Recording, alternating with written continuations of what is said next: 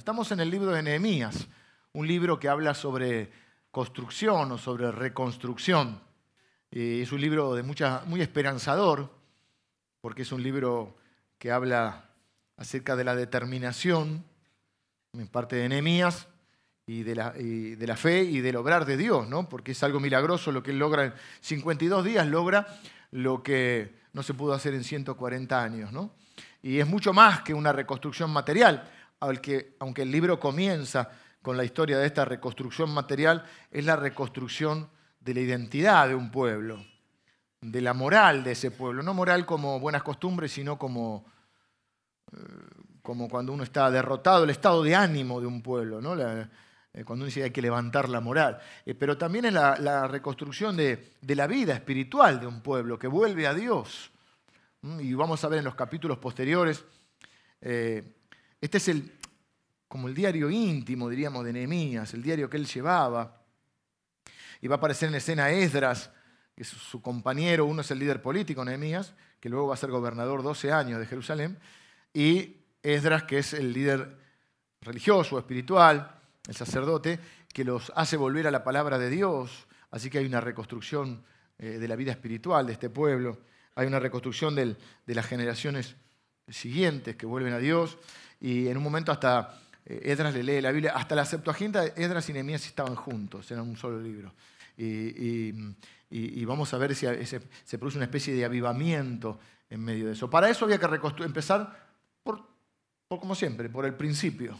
Y el principio era reconstruir las murallas de esta ciudad de Jerusalén que estaban destruidas.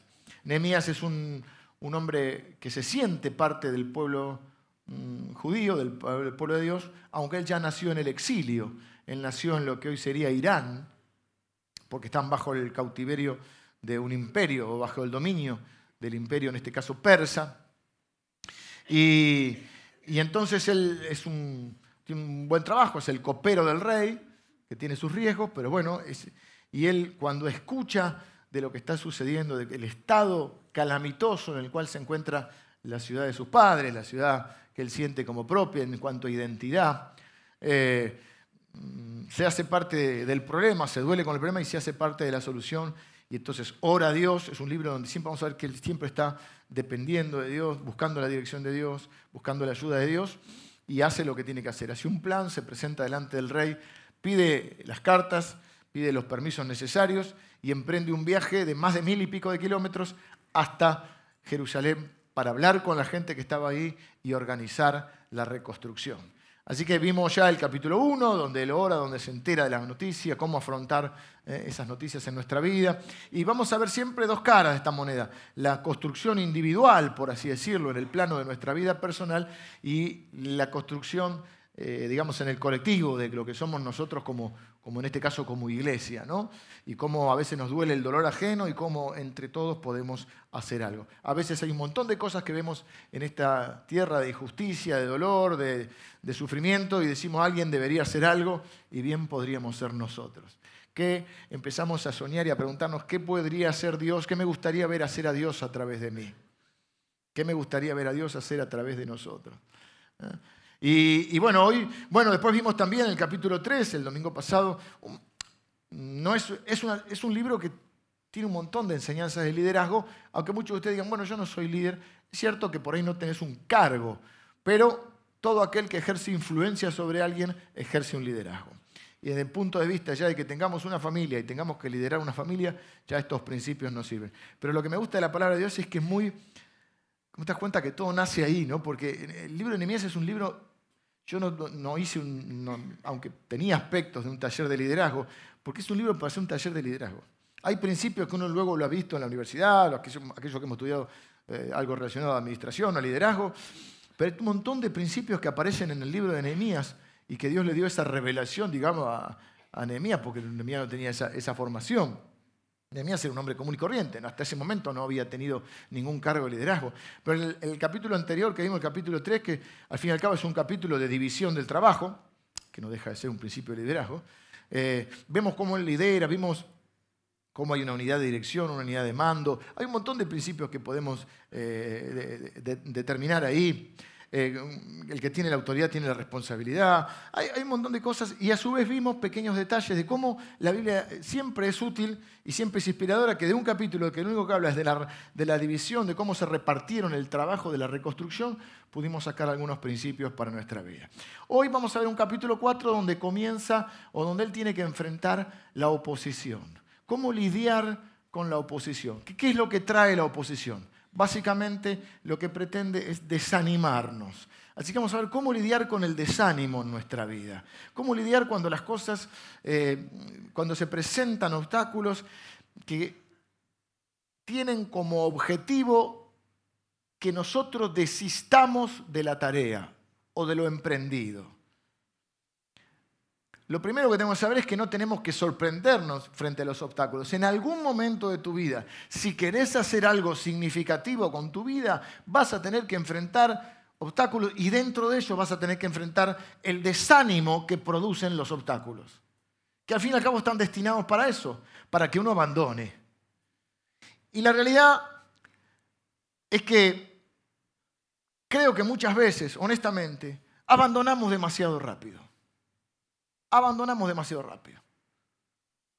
Abandonamos las carreras, abandonamos, bueno, algunas relaciones, abandonamos los trabajos, abandonamos las obras que empezamos. A veces, a ni las empezamos por, por ver el grado de dificultad, pero muchas veces empezamos un montón de cosas que vivimos abandonando. Y la Biblia es clara en eso, dice, mejor es el fin de un negocio que el principio. La Biblia tiene un montón de promesas incondicionales de Dios, pero hay otras que son condicionales, que hay una, una parte que nos toca hacer a nosotros. Y normalmente esas promesas están destinadas a los que perseveran. Cuando la Biblia incluso habla de paciencia, no es una paciencia pasiva, ¿eh? es una persistencia, una perseverancia. Y la verdad es que las cosas que realmente valen requieren de esa perseverancia. ¿Y qué es lo que atenta contra esa perseverancia? Bueno, los obstáculos. Así que yo quiero ver hoy dos, dos fuentes de obstáculos o dos fuentes de desánimo en nuestra vida. Fuentes externas y fuentes internas, que no las estoy inventando, sino que las, a mi modo de ver y de interpretar, surgen de este capítulo 4, que no le vamos a pedir a Ruth que lo lea entero porque lo voy a leer por partes para que vayamos a ir desgranándolo. Dice, cuando oyó Zambalat que nosotros edificábamos el muro, se enojó y se enfureció en gran manera e hizo escarnio de los judíos. Escarnio es una especie de burla, tratar de avergonzar. Y habló delante de sus hermanos y del ejército de Samaria y dijo, ¿qué hacen estos débiles judíos? Hay una descalificación también. ¿Se les permitirá volver a ofrecer sus sacrificios? Acabarán en un día. Nadie había dicho en un día, ya hay hasta una presuposición eh, errónea. Acabarán en un día. Resucitarán de los montones del polvo las piedras que fueron quemadas. Claro, toda la ciudad había sido quemada y yo tenía que volver a reconstruir los muros, que acuérdense no era una simple muralla, sino que era todo el resguardo de la ciudad, había más de 10 puertas, había torres, era la protección de la ciudad. Sin eso no podía haber vida en esa ciudad, no podía haber comercio, no podía haber seguridad, no podía haber nada. Y estaba junto a él Tobías, amonita, el cual dijo, lo que ellos, lo que ellos edifican del muro de piedra, si subiera una zorra, lo derribará. Causas externas que vamos a empezar a ver en algún momento de tu vida, si querés hacer algo significativo y no querés darte por vencido, deberás enfrentar el desánimo. Lo primero que hay que tener claro es que cuando uno hace algo va a enfrentar la crítica. Sí, ponele que hay crítica constructiva, ponele, hay.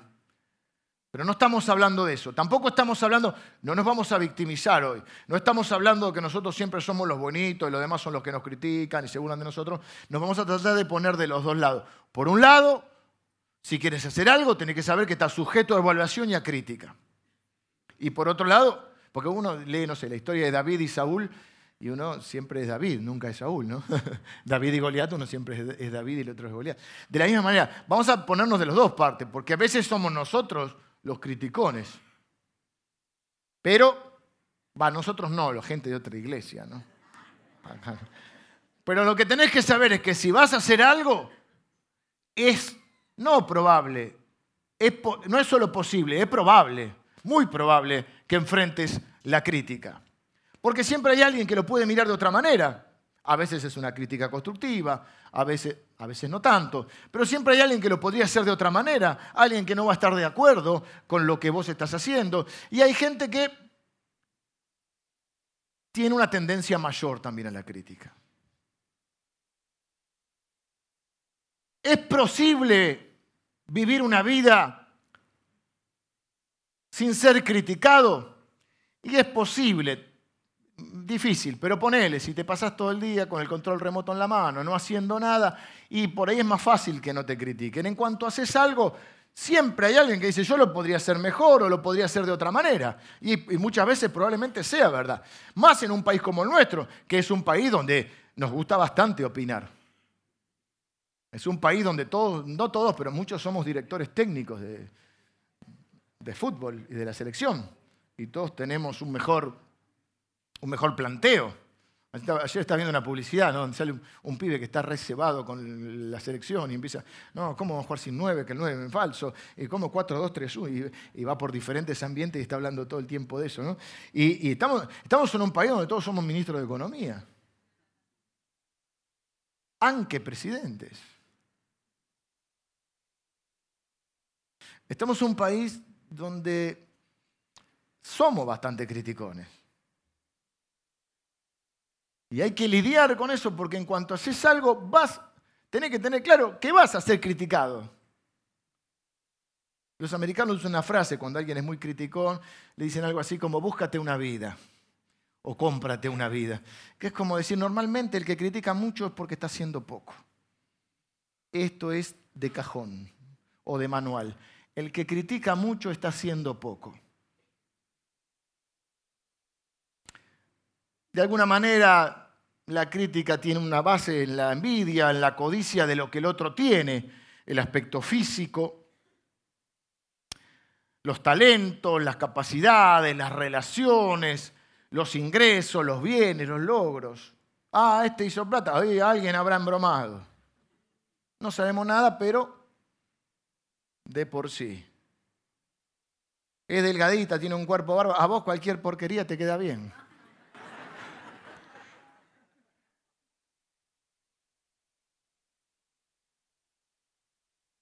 Normalmente hay más, eh, es también producto a veces de, de la falta de una afirmación en tu propia identidad. Entonces uno quizás se siente menos que los demás y tiene dos opciones, o se supera y se eleva hacia el, hacia el nivel de los demás, o trata de bajar al otro para que esté a su nivel.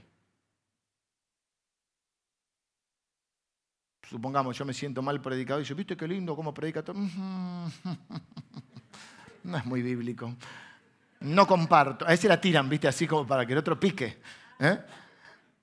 Pero tenemos que saber que si hacemos, queremos hacer algo significativo, vamos a ser criticados. Y cuanto más visible sea tu función o tu rol, más tenés que eh, estar preparado para esto. Con el tiempo uno va siendo un poco como de, ¿cómo se dice? Un poco más de, de cuero, está más acostumbrado. Al principio duele más la crítica.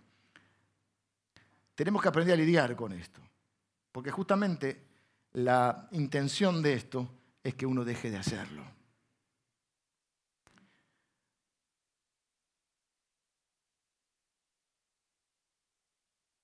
Cuando estás en un lugar, trabajo, familia, ocupación, en cualquier ámbito, y tenés que tomar decisiones, más expuesto estás a la crítica porque tomás decisiones, las cuales unos van a estar de acuerdo y otros no. Y cuando más tenés un rol de gobierno, más expuesto estás a la crítica o un rol de liderazgo. Por ejemplo, mientras vos no estás en un rol de, gobierno, es como que sos más querible, más macanudo, pero cuando estás en un, no sé, sos, sos un parte de un equipo, un trabajo, y de golpe ahora te nombraron coordinador o supervisor de ese mismo grupo.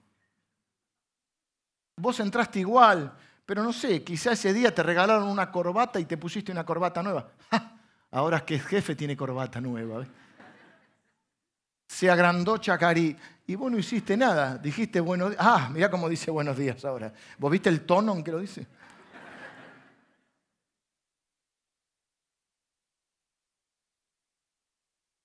Todos somos directores técnicos de fútbol, todos somos ministros de Economía, todos, todos somos pastores. Seguramente hay muchos que lo harían mejor que yo. Y no dudo, no lo digo con ironía, seguramente. Pero hoy Dios me puso a mí. Cuando tengas tu iglesia, hacelo a tu manera. Yo le digo a mi, sobre todo los más jóvenes, están conmigo, los pastores que son más tienen que disfrutar este tiempo. Ustedes son solo pastores donde la gente te quiere, orar, bendecir, pero no tenés que ser, no es gobernar. Cuando vos tenés que gobernar, tenés que tomar decisiones que a uno le va a agradar y a otro no. Y ahí se acabó la simpatía. Es antipático tomar decisiones. A veces como papá es antipático tener que decir que no a nuestros hijos. Hay un libro que se llama El miedo, miedo a los hijos. No es un libro cristiano, es un libro filosófico, está bueno. El miedo a los hijos. Queremos ser macanudos. Yo también quiero tener una relación fantástica con mis hijos y a veces corro el riesgo de pensar que porque les digo que no algo, voy a perder la popularidad. Vas a ser criticado. Cuando te pares en, en tus valores en la escuela y no hagas lo que todos hacen, porque nosotros no somos como todos. Nosotros somos hijos de Dios. Ay, pero es que todo el mundo lo hace, pero nosotros no somos todo el mundo. Nosotros somos del reino de Dios, de otro reino. Y cuando te paras en tu... Y bueno, puedes ser criticado. Cuando en tu trabajo, un montón de hombres que hay en este lugar, la presión de grupo se siente más cuando sos joven. La presión de grupo es más grande lograr que vos seas como los demás, porque cuando vos sos distinto, no estamos hablando de que sea Flanders, ¿viste? Y, ah, no, no estamos. Para los que no conocen los Simpsons, Flanders es un, el prototipo de un religioso que no queremos ser nosotros. Pero sí somos gente con valores y con integridad y con fe y con convicciones espirituales. Y nos basamos en la palabra de Dios. Y cuanto más joven sos, más presión del grupo hay. Para que seas como nosotros y en cuanto te salís un poquito de la fila, sos criticado seguí igual. No te asombres como si algo raro pasara. Ay, no, estoy preocupado porque me criticaron en Twitter uno que tiene 12 seguidores.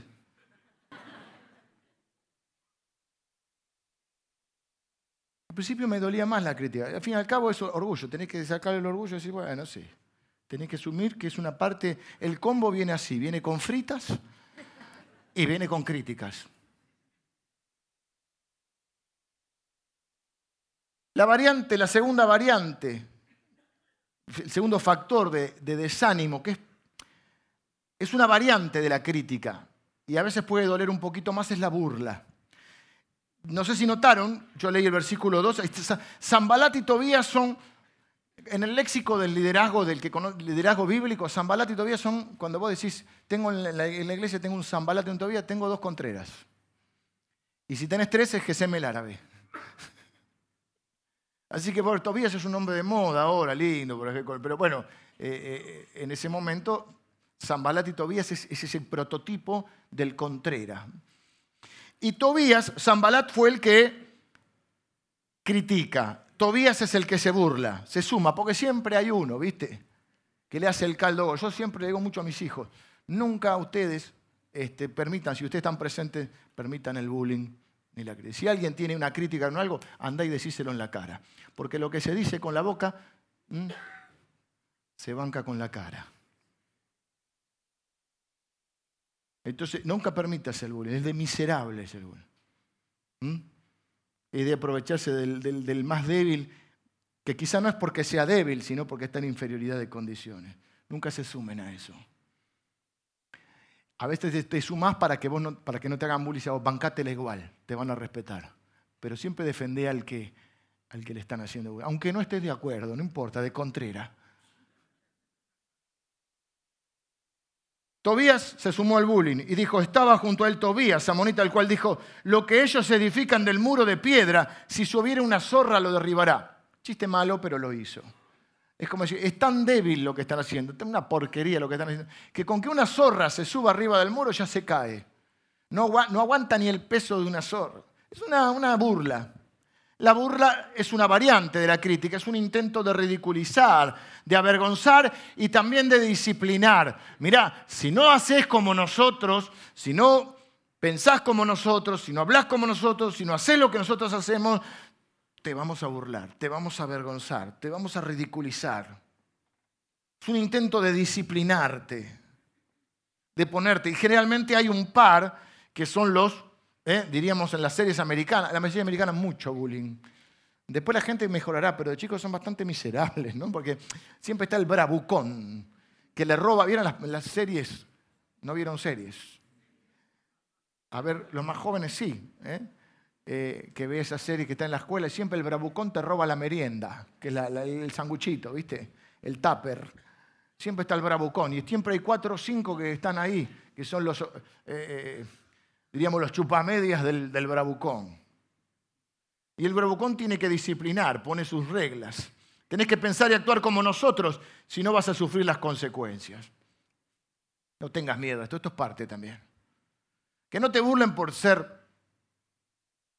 Eh, siempre estamos hablando también en esta, en esta, quiero dejarlo claro esto, siempre estamos hablando de cuando enfrentamos esto por hacer lo correcto. Si estás haciendo lo, correcto, lo incorrecto, no cabe todo esto.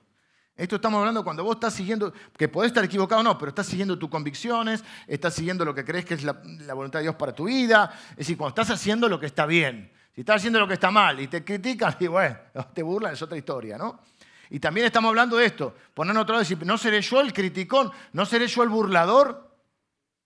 ¿No seré yo el que se le desató el cordón? Eh, Así que la burla es una variante de la crítica. Lo tercero que hay son amenazas, ya cuando pasa a otro grado. Dice el versículo. Bueno, primero, ¿cómo se supera esto? Se lo lleva a Dios y se, sigue, y se vuelve al trabajo.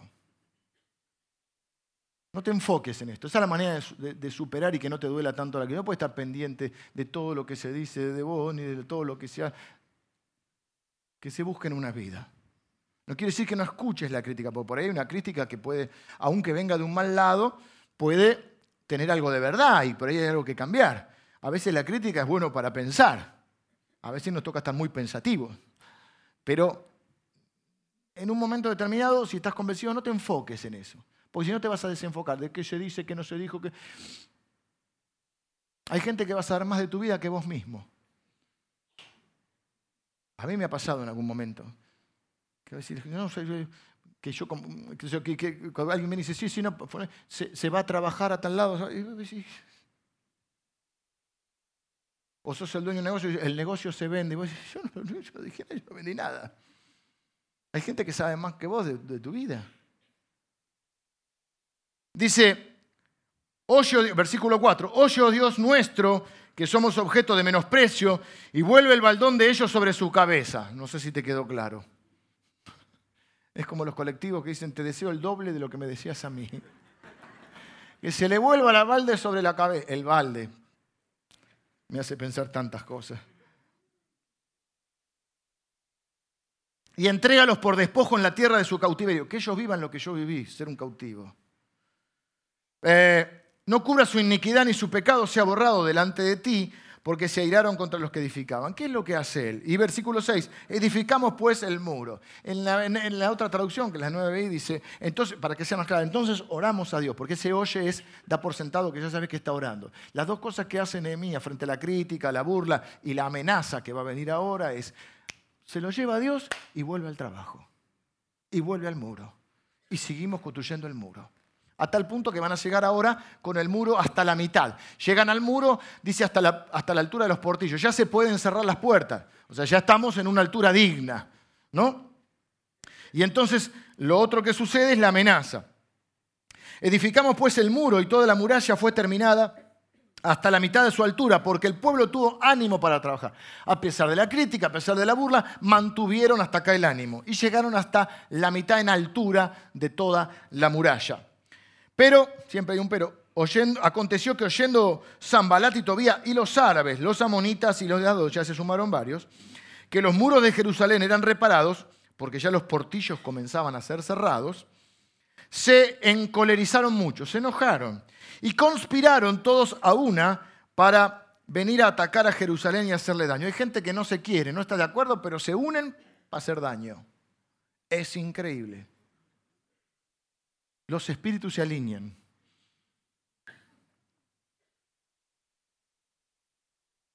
Entonces oramos a nuestro Dios, ¿ves? De vuelta. Y por causa de ellos pusimos guarda contra ellos de día y de noche. Y dijo Judá, Judá es parte de, una de las tribus del pueblo de Israel. Las fuerzas de los eh, acarreadores se han debilitado y el escombro es mucho y no podemos edificar el muro. Y nuestros enemigos dijeron, no sepan ni vean hasta que entremos en medio de ellos y los matemos y hagamos cesar la obra. ¿Ves cuál es el fin final? Cesar la obra.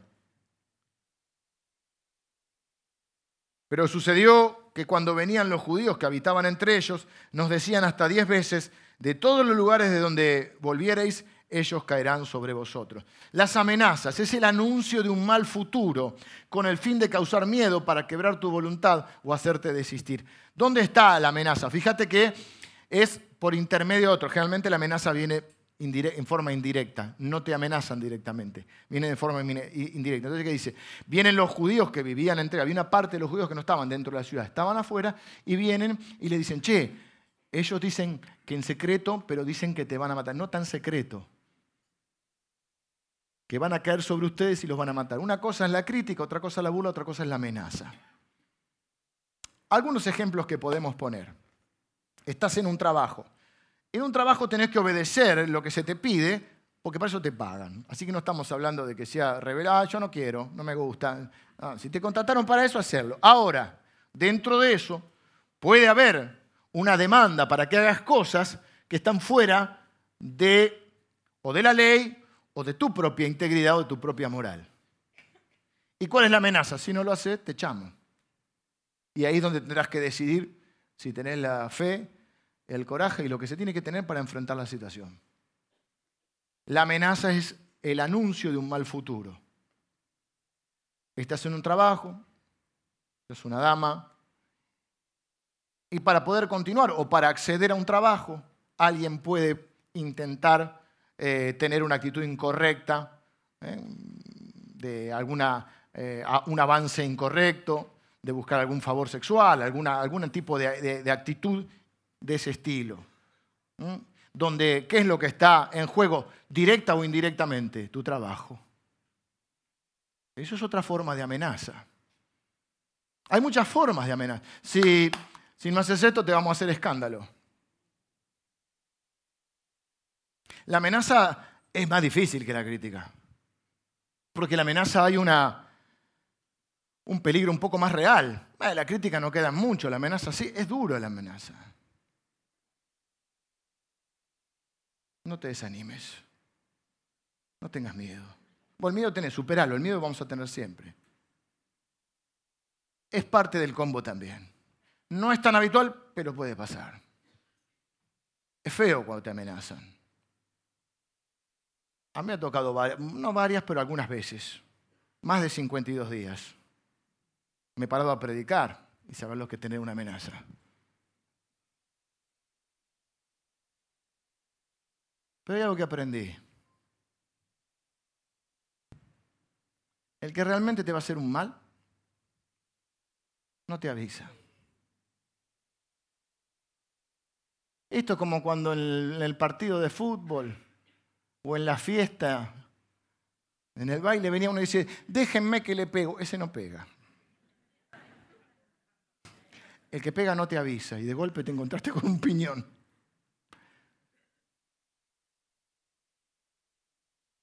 Si me dejas me mato.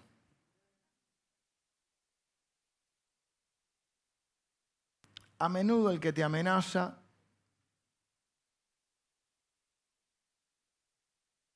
queda en eso. Pero intimida. Tenemos críticas, burlas, amenazas y hay una cuarta cosa que yo veo que es el fuego amigo. El fuego amigo en, la guerra, en la batalla, ¿saben lo que es? Es cuando, bueno, en tanto lío de meta, tiro y guerra, alguno que te tira, te tira un propio compañero. Pero no te tira de mala onda. Te tira por confusión, porque por no tenerlo claro. ¿Dónde está el fuego amigo acá? Bueno, que también es, la gente que por ahí te quiere, incluso seguramente, pero no te apoya. Quizá porque no te comprende o no comprende la pasión que tenés por algo. Suponete, conociste al Señor, estás caminando con Dios y por ahí tu familia no conoce a Dios. Y Dios dice, eh, vaya a ese lugar que te lavan la cabeza, te van a sacar plata. Bueno, voy a decirle, mira, en mi iglesia no piden plata. No sé cómo será en otro lado. No te pongas a defender, no, que el diezmo, que la Biblia, el tipo, no, no te pongas a hacer siempre decir, mira, donde yo voy no me piden. O ustedes vieron que alguien pide acá. Acá no pedimos nada. Es voluntario de cada uno, ¿sí? Con eso termina la discusión. No, el trabajo. ¿Qué te carga? Vos te decía, estás en la fábrica. Los muchachos en la fábrica les gusta hacer chistes, mandan WhatsApp, cosas que vos decís de golpe, hay, hay, hay bromas y cosas que no entras. Hay cosas que no haces. ¿Te pueden cargar? Sí. Crítica, lo menos. Te escucha por este, se hace el cristiano, se cree que es mejor que nosotros. La burla ya es cuando, ah, mira vos, ves ya, alguno que se anima abiertamente. Y la amenaza ya dijimos que es un paso mayor. El fuego amigo es este, miren. Eh, y nuestros, eh, pero sucedió que cuando venían los judíos que habitaban entre ellos, nos decían hasta diez veces, como diciendo todo el día con lo mismo hasta diez veces, de todos los lugares donde volvieres, ellos caerán sobre vosotros. Es la gente que te quiere, pero bien intencionada, pero no apoya, y por sus propios miedos, o porque no tiene la visión, la fe o la pasión que vos tenés, es como que te tira atrás. Es la gente que dice, no te conviene, no te metas ahí. A veces es una advertencia buena, estamos hablando de eso. Estamos hablando de cuando estás haciendo lo correcto. Si alguien te advierte porque estás haciendo lo incorrecto, es un gesto hasta valorable y de amor. Estamos hablando de cuando estás haciendo lo correcto y hay gente que dice, no, no, no. Te va a pasar esto, van a venir, te van a... Hasta diez veces venían a decirnos, dice. El fuego amigo. Y creo que uno de los problemas de esta gente es que estaban más influenciados no me estoy refiriendo al pueblo de, Jerusalén, sino que había judíos que vivían en las afueras de Jerusalén, es decir, vivían cerca de los enemigos, por eso escuchaban lo que decían los enemigos. Y el problema de muchos de nosotros, que terminamos siendo mala influencia para los que quieren hacer algo bueno, es porque escuchamos más a los de afuera que a nuestros hermanos. No sé si me explico. Todos somos influenciables. A mí nadie me influye, todos somos influenciables. A todos nos importa. El, punto, el problema no es ese, el problema es quién por quién me voy a dejar influenciar. Y a veces el problema es que estamos más con lo de afuera que con lo de adentro. Que no estoy diciendo que seamos un gueto, ni mucho menos. Estoy diciendo quién es influencia para mi vida. El Evangelio es buena noticia. Si estoy todo el día escuchando mala noticia, estoy, así me dijo no, porque tengo miedo que me secuestren. digo, ¿qué te van a secuestrar si vos no tenés nada? ¿Qué rescate van a pedir?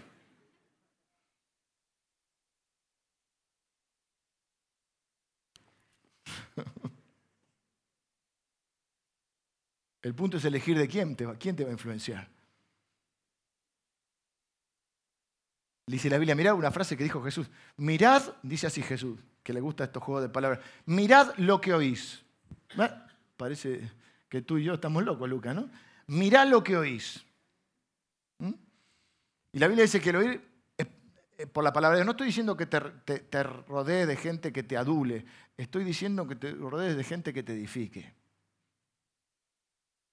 Y hay gente que te dice cosas que vos, a veces también uno, tiene lo suyo también. Uno anda buscando que le digan lo que quiere oír. A veces cuando alguien viene a consultarme algo, me dice, ¿no es cierto? Porque yo digo, ¿vos querés que yo te diga lo que pienso o querés que te diga que está bien lo que estás haciendo? porque puede coincidir o no. ¿Cómo hacer frente al desánimo? Entonces, estas causas externas. Te doy dos causas internas, te digo cómo hacer frente al desánimo y nos vamos. ¿Qué hora estamos? Estamos bien, pero vamos mal, estamos mal, pero vamos bien. Dijimos entonces, críticas, burlas, amenazas, fuego amigo. Que sería un poco la incomprensión de los que te quieren o no entienden tu pasión. Ahora vamos con las causas internas. La primera es el cansancio que puede ser físico emocional. Dice, y dijo Judá, las fuerzas de los acarreadores se han debilitado y el escombro es mucho y no podemos edificar el muro. Hay un momento en tu vida que vas a tener que luchar con esto, que hiciste una parte del camino, pero mirás para adelante y decir, falta mucho. Todavía falta mucho. O sea, está bueno, le dimos hasta acá la muralla, pero todavía falta un montón. Estás en la carrera, metiste 15 materias y te faltan 25, porque son más o menos, las carreras son 40 materias. 40 materias más.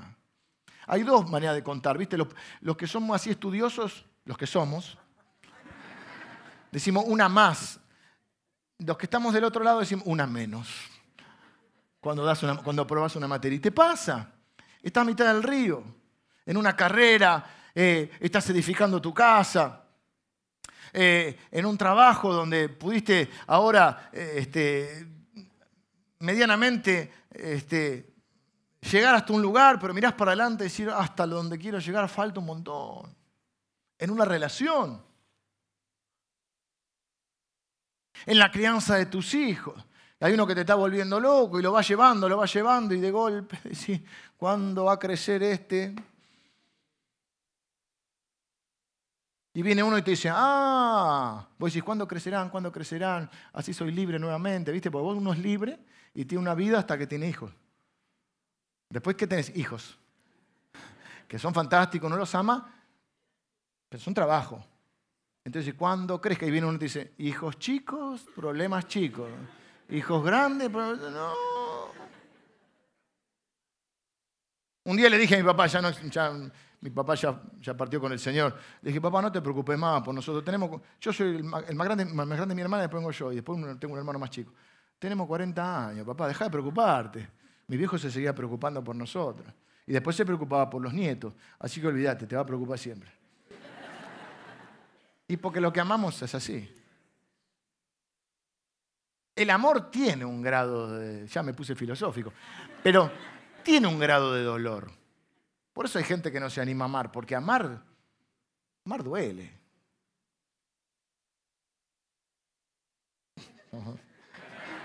Les estoy tirando fuego, amigo.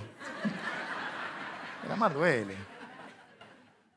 Y si no querés ser lastimado, no amé. Pero, allá tú. Te queda el control remoto y la tele, nada más. Si podés pagar el cable, como están las cosas. Qué pum para arriba que estoy hoy, ¿eh? El cansancio a veces se produce por las dificultades que la tarea implica. Sucede también cuando comparamos la magnitud del, desafío con nuestros recursos y nos sentimos insuficientes. Como decir, tendré lo que se necesita para hacer, tendré la capacidad, tendré la sabiduría, tendré la inteligencia, podré hacerlo. Yo quiero decir a los chicos que están acá que sí se puede, no estoy como los globos, pero se puede, se puede. Que a veces los grandes para darnos un poco de importancia decimos muy difícil, el trabajo muy... Se puede. Se puede. Nada, nada es del otro mundo. Tienen que tener fe y perseverancia. Y sigan adelante, y se puede. Se puede salir adelante. Este es un país, con todo lo que la gente diga, es un país bendito. Es un país donde puedes ir a inscribirte a la, universidad y es gratis. La semana acompañé a mi hijo que se, anotó a la universidad. Y yo veía decir, bueno, dentro de todos los impuestos que me sacan, andaba re caliente con los impuestos, de los bienes personales, estaba re, bueno, por lo menos una buena. La universidad es gratis, gratuita. Gratis no es nada en la vida. Se puede salir adelante, ¿cómo que no? No, hay, que, no, hay, que, no hay que escuchar ni el fuego amigo ni el tanto a la crítica. Que se busquen una vida. Vos lo que no podés, se lo dejas a Dios y volvés al trabajo. Y volvés al muro. ¿Dónde nos quedamos? ¿Por dónde andamos? El cansancio. ¿Viste? Como decir, estoy cansado de repetirlo, eh, o de repetir esta situación, o de tropezar con la misma piedra. A veces uno está cansado de uno mismo. Y está bueno. Hay un momento que hay que hartarse de uno mismo. Para poder cambiar una, una deficiencia de carácter, tenés que estar harto de eso en vos mismo. Mientras vos sos normalmente somos criticones con los demás y complacientes con nosotros. Los pecados de los demás son gravísimos. Los nuestros es un error. Ser un poquito más autoexigentes. No, es que yo soy muy autoexigente. Lo haces bien, si es verdad. Somos muy indulgentes con nosotros. Yo sé de cualquier cosa, pero lo que siempre nos parece que es más grave, más grave lo que... Tenés que estar harto de vos mismo, un poquito, de esa deficiencia de tu carácter que te trae tantos problemas, de tu bocota grande. ¿A cuántos les trajo problemas ser bocones? Bueno, hay como 10 sinceros conmigo y todos los demás son unos hipócritas, así que que Dios los bendiga. ¿Cuántos problemas metí por ser bocón? ¿Qué tenés que hablar? Si vos, ¿quién me manda?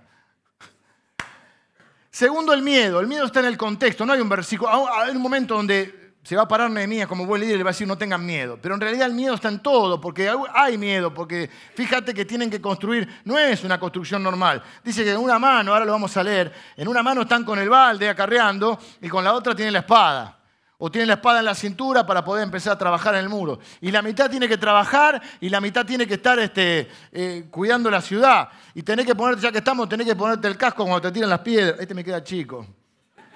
Sé qué pasó, yo tengo cabeza chiquita, pero este no sé. Hay que regular. Bueno, no importa, me lo pongo acá por usted. Parezco, eh, amigo. Me quedo, me quedo como la gorra acá, ¿no? Este, a veces tenés que ponerte el casco porque llueven las piedras. Y justamente lo que quieren hacer es cansarte. Hace muchos, muchos años una situación donde por un montón de razones me estaban volviendo loco y tuve una revelación. Vino una persona que no era de mi círculo más íntimo y me dijo algo que para mí era, viste cuando los pibes dicen, obvio, pero viste, vos a veces no ves lo obvio. Y me dijo, lo que pasa es que te quieren cansar para que te vayas. Y yo dije, chanfle. Es verdad. Y como a mí por la buena me sacas todo, pero cuando me tranco, me tranco. Tengo un problema cuando me prepoteas. Me, me, trabo, me trabo, me trabo, me trabo. Me empaqué. hay una testarudez que está mal. Y hay un momento que hay que ser un poquito testarudo. Pero tienes que tener una buena convicción. Y una convicción de que estás haciendo lo correcto, no hay que ser testarudo por, por nomás por ser escuchoso. Así que lo segundo es el, miedo. El miedo está en todo el contexto, porque dice que tenían amenazas de que los iban a matar. Eh, fíjate lo que dice. Entonces, este, le dice hasta diez veces que van a venir de todos lados y van a caer sobre ellos. Entonces, por las partes bajas del lugar, detrás del muro, y en los sitios abiertos, puse al pueblo por familias, con sus espadas, con sus lanzas y con sus arcos.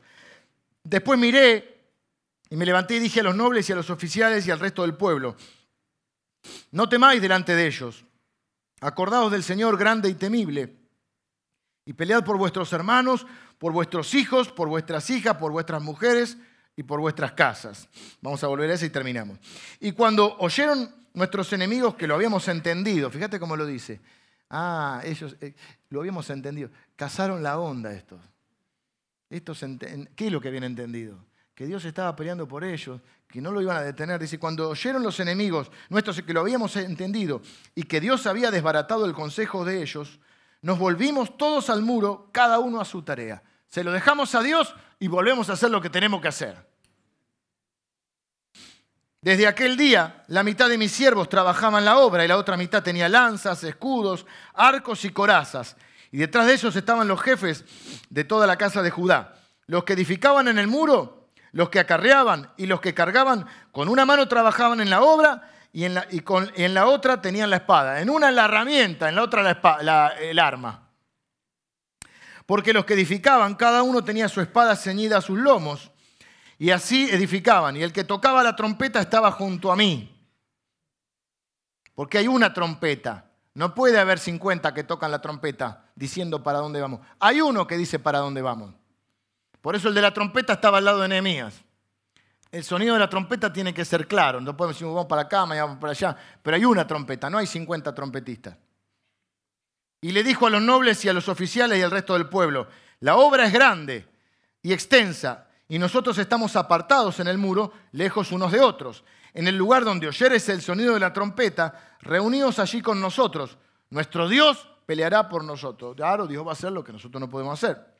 Nosotros pues trabajamos en la obra y la mitad de ellos tenían lanzas desde la subida del alba hasta que salían las estrellas.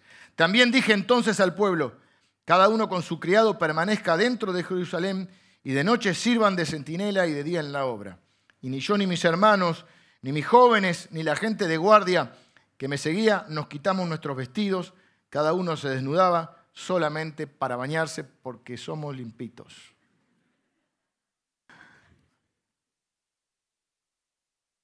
¿Cómo hacer frente entonces al cansancio por causas al, al, desánimo por causas internas, externas?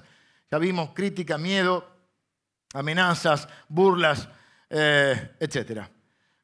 Dos cosas dice el versículo 14. Eh, Les dice que junta a todo el mundo, porque un buen líder comunica, y le dice, recuerden a Dios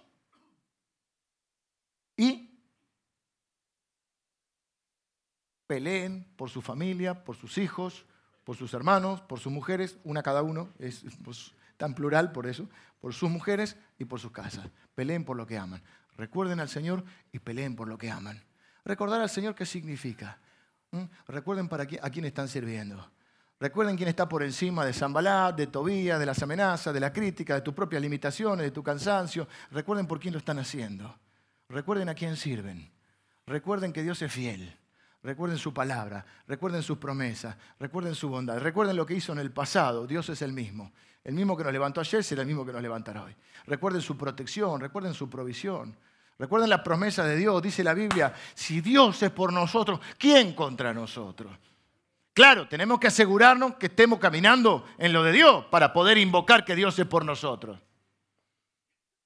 Tenemos que estar seguros que estamos haciendo lo correcto. Si Dios es por nosotros, ¿quién contra nosotros? El que no nos negó ni a su propio Hijo, ¿cómo no nos va a dar también todas las cosas? Y dice, estoy seguro que ni la vida, ni la muerte, ni las tribulaciones, ni las amenazas, ni las críticas, ni, las burlas, ni mi cansancio, ni mi miedo, ni ninguna cosa me va a separar del amor de Dios. Antes dicen, todas estas cosas somos más que vencedores. Recuerden la fidelidad de Dios, recuerden su bondad. Recuerden a quién sirven. Y recordar viene una palabra latina, la etimología es, el re viene de, repetición, de volver a hacerlo. Y cordis es, la palabra cordis viene de corazón, algo así como volver a pasar por el corazón. Esos son los recuerdos. Por eso a mí me gusta generar recuerdos con mi familia. Aunque eh, a veces hay que invertir dinero para eso, es un viaje, esto, porque cuando vos estás recordando, estás generando recuerdos, estás invirtiendo en recuerdos, que al fin y al cabo lo que nos queda de los que amamos cuando no están, recuerdos. Hay mucho invertir en recuerdos. Muchos de ustedes lo hacen también. Me dicen, pastor, estuve invirtiendo en recuerdos, hicimos esto, lo otro, hacer las cosas juntos. Y recuerdos es eso, es volver a pasar por el corazón. Ahí se acuerden, se acuerden es parecido. Acordar tiene varios significados. Por ejemplo, Emilio y yo podemos acordar que el 20 está la peña folclórica. Acordamos. Eso es, viene de ponerse de acuerdo. Pero también me puede decir, me acordé que dejé en el horno las Ahora salen corriendo todos. Me acordé que dejé el auto mal estacionado. Tengan cuidado donde estaciona, hermano. Así no tenemos problema con los vecinos. Me acordé que el auto estaba mal.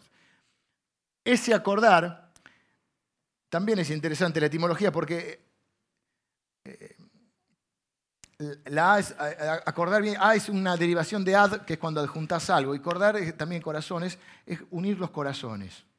Cuando te acordás de alguien, estás uniendo el corazón. Entonces, y bueno, el acuerdo también es unir dos corazones. Entonces, la idea acá es, recuerden a Dios, es vuelvan a pasar por el corazón las cosas que el Señor ha hecho en sus vidas. Y acuerden con Dios, es decir, unan su corazón al de Dios. Y después peleen por lo que aman. No te des por vencido, porque muchas veces lo que te mantiene, si es por vos solo, por ahí no lo haces. Pero cuando están tus hijos, tu familia, eh, cuando hay gente que depende de vos, quizá a veces por el sentido de responsabilidad y de amor, eh, seguís adelante cuando tenés ganas de abandonar. ¿Cuántos de, ustedes seguramente entienden de lo que hablo? Cuando seguís adelante en algo, seguís esforzándote, seguís trabajando por amor a tus hijos, por amor a tu esposa, por amor a, tus hermanos, por amor a la gente que, que depende de vos. Quizás si fuera por vos, te cansás y abandonás. Entonces, mire qué sabio es Nehemías, le dice, mira cómo los motiva, ¿no? Vengan los músicos, le dice, recuerden a Dios y peleen por lo que aman. ¿Qué más necesitamos? ¿Cómo se pelea? Se pelea unido al pueblo de Dios. Le dice a los que están afuera de Jerusalén, versículo 22, ya no tengo tiempo para leerlo. Había algunos judíos que vivían afuera. Le dice, vénganse a vivir adentro. Porque ustedes están más cerca del enemigo de acá. Se pelea. No hay rambos espirituales. Se pelea en el pueblo de Dios. Es decir, se lucha junto a los hermanos. ¿eh? Se pelea. Se pelea o se construye permaneciendo dentro del pueblo de Dios y se pelea permaneciendo alertas. Dice que esta gente estaba con una mano eh, la herramienta, una mano el arma y que estos no se sacaban la ropa solo para bañarse. Están atentos porque normalmente los ataques vienen cuando estás muy relajado. No la cancherees. No digas yo lo manejo. Estoy al límite, estoy jugando con fuego, pero yo lo no la cancherees. Tengo una larga lista de cancheros que se quemaron. No sé si me explico. Dice que ahí se permanece, se pelea o se construye permaneciendo alertas. Hay cosas que hay que decir que no de antemano, porque en el momento no vas a poder decir que no porque ya estás demasiado cerca del fuego y tenés que decidir antes cuáles son tus convicciones, cuáles son tus sí, cuáles son tus no. No sé si me explico también. Esta barrera no la voy a cruzar. Y no lo puedo decidir en el momento que estoy frente a la barrera. Tengo que haber decidido antes. Tengo que estar alerta. Termino con esta, con esta historia que recordé. No pude recordar exactamente el, pueblo y la batalla, pero estoy casi seguro que era el pueblo de Numancia. Mi hermano le gusta mucho la historia, estoy hablando con él. Una historia que leí hace mucho tiempo. Numancia es una ciudad que cayó, al fin cayó, la verdad que cayó. Pero fue heroica su resistencia al imperio romano. El imperio romano tenía, venían, hasta elefantes tenían, che, para venir. Y era la vergüenza del imperio romano que no podían tomar Numancia. Numancia está en España, lo que hoy sería parte de España. Cerca de lo que conocen un poco el mapa de España, cerca de la provincia de León. ¿Por qué fueron conocidos los de Numancia? Por la forma que tenían de pelear. Y dice que ellos, bueno, al final eh, es, conocida la resistencia de Numancia porque al final, ¿saben qué hacen? Ellos peleaban por los suyos y por la libertad, no peleaban para conquistar a otros, para defender lo suyo. Entonces, al final, eh, eh, los romanos que ya mandaron un montón y no podían derrotarlos, mandan a Escipión. Y lo que hace Escipión es construye una muralla y los deja aislados. Esto está en, el libro de historia.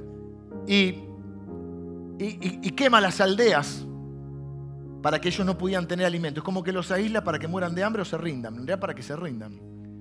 Y estaban tan convencidos ellos de su libertad y de no ser esclavos de, Roma que se terminan matando ellos. Es triste la historia, pero hay una parte buena, tranquilo. Eh, para no ser conquistados. Solo quedan 50 que no se animaron y bueno, que fueron después los que llevan siempre en los desfiles de los conquistadores llevaban a los conquistados. Y muchos de ellos dijeron, nosotros no vamos a ser parte de ese desfile y prefirieron morir y quemaron la ciudad para que no fueran conquistados por los romanos. Pero lo más interesante es que los romanos venían con todo un ejército de gente profesional que peleaba porque eran soldados. Pero ¿saben cómo peleaban ellos? La estrategia de ellos es que antes de la batalla iban a algunos de los, de los montes que había. Y iban hasta los montes con las mujeres y con los hijos. Y se reunían ahí y decían, hoy vamos a salir a la batalla. Si nosotros ganamos la batalla vamos a volver a estar con ellos. Y vamos a cenar con nuestros hijos y vamos a pasar la noche con nuestras mujeres y vamos a volver a casa. Pero si hoy perdemos, nuestros hijos, nuestras mujeres van a ser esclavos de ellos. Así que vamos a pelear nosotros por nosotros, vamos a pelear por ellos. Y no hay nada más inspirador que pelear por los que amás.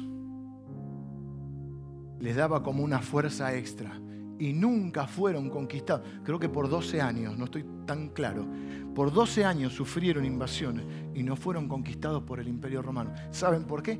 Porque ellos tenían una causa por la cual pelear. Los otros peleaban porque era su trabajo. Y las cosas nosotros no las hacemos porque son nuestro trabajo. Aunque eso es su responsabilidad, está bien. Las hacemos por los que amamos. Y tenemos un plus. Así que las cosas las hacemos por nuestro Dios, por aquellos que amamos. No hay nada más inspirador no encuentro un mejor trabajo en el mundo, una mejor empresa que el reino de Dios. y la gente que amo. Eso me inspira para cuando estoy cansado, para cuando tengo miedo, para cuando tengo que bancarme las críticas, las burlas o las amenazas. O cuando a veces tengo la incomprensión de gente que me quiere bien.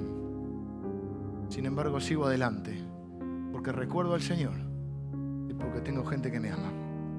Vamos a orar. Señor, te doy gracias por cada uno de mis hermanos. Señor, oro por aquellos que están cansados, quizás están enfrentando el cansancio físico o el cansancio emocional.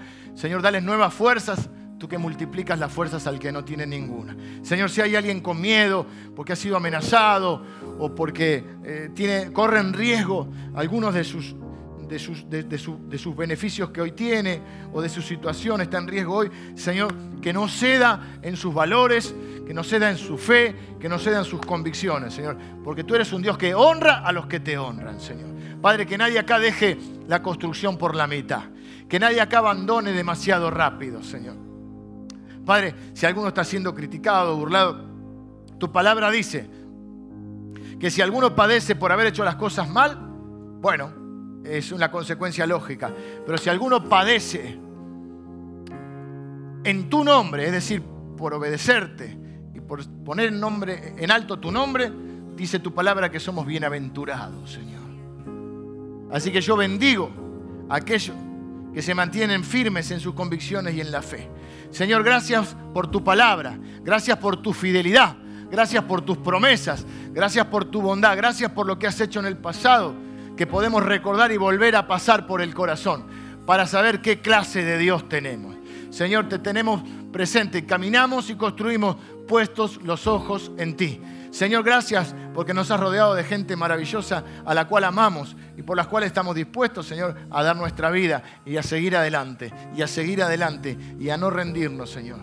Padre, no nos cansamos, no nos queremos cansar de hacer el bien, porque sabemos que a su tiempo cosecharemos. Bendigo a cada uno de mis hermanos que recibe esta palabra en el nombre de Jesús. Amén.